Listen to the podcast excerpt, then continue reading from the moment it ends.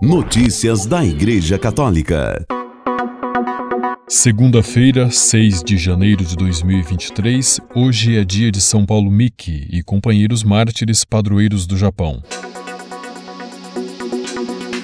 Papa Francisco se despede do Sudão do Sul. O Papa Francisco deixou o Sudão do Sul às 11h56, hora local, desta manhã de domingo, encerrando sua quadragésima viagem apostólica internacional. No aeroporto internacional de Juba, o Papa Francisco, junto com o arcebispo de Cantuária, Justin Welby, e o moderador da Assembleia Geral da Igreja da Escócia, Iain Greenshields, foram acolhidos pelo presidente da República, Salva Kiir Mayardit, o Papa se deteve por alguns momentos com o presidente do Sudão do Sul.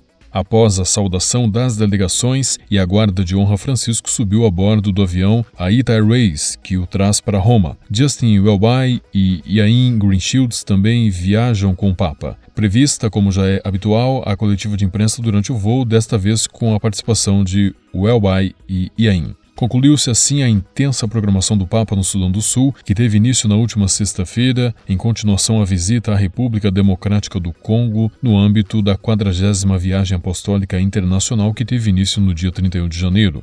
O lema da visita ao Sudão do Sul foi para que todos sejam um, extraído do Evangelho de João, capítulo 17. A esperança vivida nestes dias em terras sul-sudanesas, com a presença dos três líderes religiosos, era de ajudar a selar definitivamente o acordo de paz no país, nascido oficialmente em 9 de julho de 2011, após a separação do Sudão. De fato, a presença dos três líderes religiosos foi uma expressão muito significativa do ecumenismo, um ecumenismo de testemunho afirmou antes da viagem o cardeal secretário Pietro Parolin, observando que as igrejas cristãs trabalham a serviço de toda a população, onde muito frequentemente o Estado e às vezes até mesmo as agências internacionais não conseguem chegar. Portanto, elas desfrutam de confiança e autoridade entre a população, e isto lhes permitiu desempenhar um papel significativo no complexo diálogo internacional. O Sudão do Sul vem sendo marcado pela violência desde sua independência. Recordamos que, na véspera da chegada do Papa, 27 pessoas foram mortas no estado da Equatória Central, no confronto entre pastores de gado e membros de uma milícia. Nas suas palavras conclusivas na Santa Missa, nesta manhã de domingo, no mausoléu mausoléu de John Garan, o Papa disse ao povo do Sudão do Sul que palavra que ele gostaria de deixar para cada um é esperança, como um presente a ser compartilhado, como uma semente que dá frutos. Como nos recorda a figura de Santa Josefina, a esperança, especialmente aqui, está no signo da mulher e eu gostaria de agradecer e abençoar de maneira especial a todas as mulheres do país.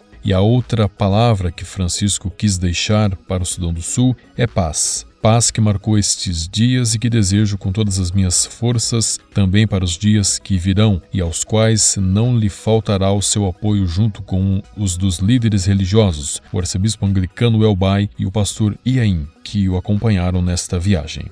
Reportagem de Silvonei José do Vatican News. Notícias da Igreja Católica. O cardeal Joseph Zen, de 91 anos, foi internado em Hong Kong com problemas respiratórios depois de voltar do funeral de Bento XVI. O próprio cardeal, bispo emérito de Hong Kong, contou no seu blog na terça-feira, 31 de janeiro, que está recebendo tratamento. Segundo o cardeal, depois de vários exames, os médicos descartaram que ele tenha uma infecção bacteriana nos pulmões, como a que teve em 2016, quando ficou três semanas no hospital hospital. Não tiveram notícias minhas, pois estou internado no hospital. Por favor, fiquem tranquilos. Os médicos mais antigos de Hong Kong estão cuidando de mim, disse o Cardeal Zen. Ele também disse que já havia notado os problemas respiratórios antes de viajar para Roma para assistir ao funeral do Papa Bento XVI em 5 de janeiro. A publicação no seu blog foi uma carta aos detentos, na qual falou aos presos sobre os motivos de sua ausência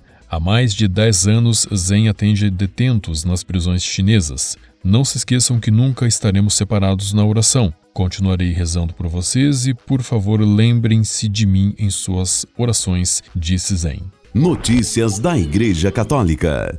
A todos peço Com o coração nas mãos, ajudem o Sudão do Sul. Não deixemos sozinha a população que tanto sofreu e continua a sofrer, pediu o Papa Francisco no encontro com os deslocados internos do Sudão do Sul. Na tarde de sábado, 4 de fevereiro, o Papa Francisco se reuniu com os deslocados internos do Sudão do Sul, pessoas que, devido à situação devastadora causada pela guerra e pelos desastres naturais, foram obrigadas a deixar suas casas. O encontro aconteceu na chamada Freedom Hall, onde diferentes refugiados contaram seus testemunhos ao Papa Francisco e fizeram algumas perguntas sobre o motivo de sua situação. Francisco lamentou que neste martirizado país, ser desalojado ou refugiado tornou-se uma experiência habitual e coletiva, por isso voltou a pedir o fim de todos os conflitos e que se retome seriamente o processo de paz para que acabem as violências e o povo possa voltar a viver dignamente reiterou a urgência da paz e da justiça e disse que não podemos esperar mais para mudar esta situação. Francisco se lembrou dos pelo menos 4 milhões de filhos desta terra desalojados, com a insegurança alimentar e desnutrição que afetam dois terços da população. O Papa defendeu que as mães, as mulheres, são a chave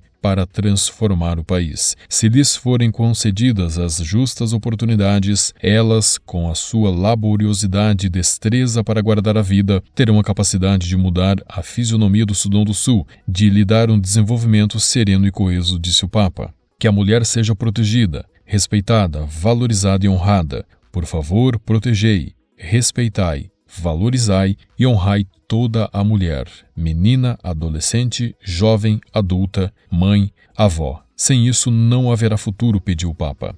O Papa elogiou a esperança e o coração cheio de fé dos deslocados, que para eles são a semente de um novo Sudão do Sul. No Sudão do Sul, disse o Papa, os jovens crescem aprendendo com as histórias dos idosos e se a narrativa dos últimos anos aparece caracterizada pela violência, é possível, aliás, e necessário, inaugurar a partir de vós uma nova, uma nova narrativa do encontro. O Papa também exortou que, se os conflitos, as violências e os ódios arrancaram das primeiras páginas de vida desta República as memórias boas, sede vós a escrever de novo a história de paz. O Papa agradeceu aos missionários, às organizações humanitárias e internacionais e às Nações Unidas pelo grande trabalho que realizam. Para o Papa Francisco, também é importante acompanhar a população na via do desenvolvimento, por exemplo, ajudando-a a aprender técnicas atualizadas de agricultura e pecuária, de modo a facilitar um crescimento mais autônomo. Para terminar, desejo dirigir um pensamento aos muitos refugiados sul-sudaneses que se encontram fora do país e a quantos não conseguem reentrar porque o seu território foi ocupado, disse o Papa. Estou solidário com eles e espero que possam voltar a ser protagonistas do futuro da sua terra, contribuindo para o seu desenvolvimento de modo construtivo e pacífico, concluiu o Papa. Francisco deu uma bênção especial às crianças do Sudão do Sul e pediu que, com ela, chegue até vós a bênção de tantos irmãos e irmãs cristãos no mundo,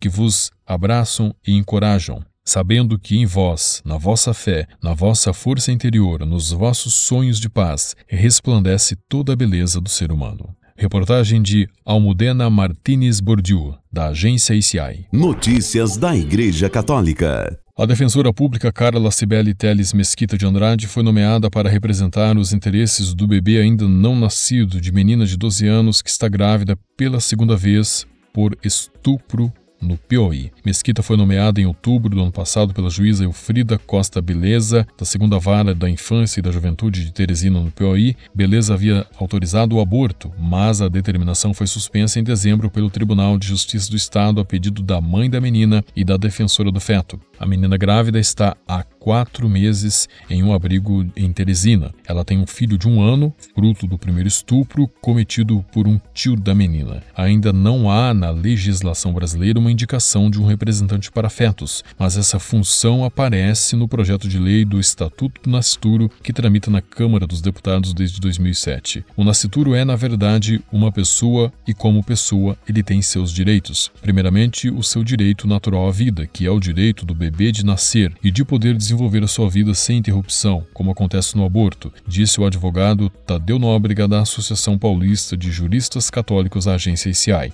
Segundo o advogado, a Constituição contempla a previsão ao direito à vida, assim como no âmbito internacional.